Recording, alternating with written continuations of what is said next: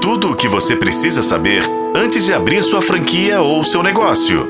Negócio e franquia.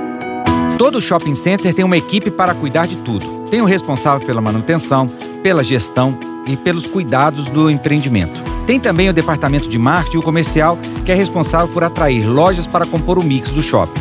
E quem cuida de tudo esse time é chamado de superintendente. Ele é a ponte entre tudo o que acontece no shopping e os donos do empreendimento. É responsável pelos resultados e por tudo o que acontece. Para você entender melhor o papel desse cargo importante dentro do shopping, eu costumo compará-lo com o síndico do prédio. Ele que cuida das obras, quanto será gasto e da prestação de contas para todos os donos.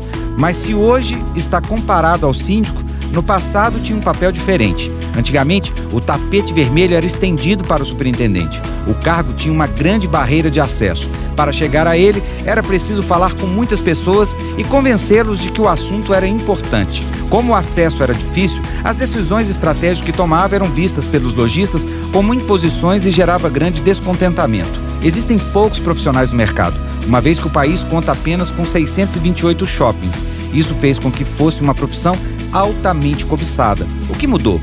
Qual o real papel do superintendente de shopping? A história deste cargo começa antes da chegada do shopping por aqui.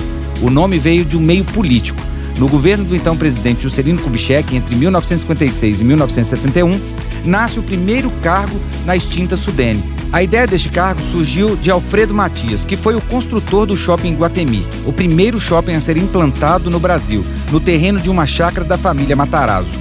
O shopping ganhou esse nome porque ficava instalado num trecho da rua Iguatemi, que anos depois viria a ser incorporado à Avenida Brigadeiro Faria Lima. Não se deve esquecer que o nome tem um significado indígena e serve para descrever e apontar um determinado lugar. E a ideia era tornar uma referência na região naquela época. E por isso, o cargo também tinha que ter uma nomenclatura diferente.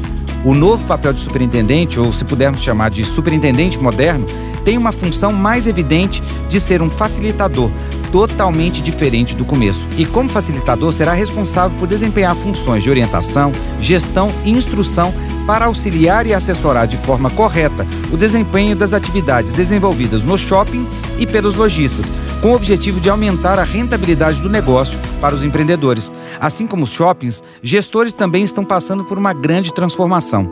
Quer saber mais do mundo do shopping das franquias? Me siga no arroba Rodrigo M. Campelo e continue seguindo arroba Negócio Franquia. E fique por dentro. Se é um bom negócio, passa por aqui. Eu sou Rodrigo Campelo e este foi o podcast da Negócio Franquia. Acompanhe pelos tocadores de podcast e na FM O Tempo.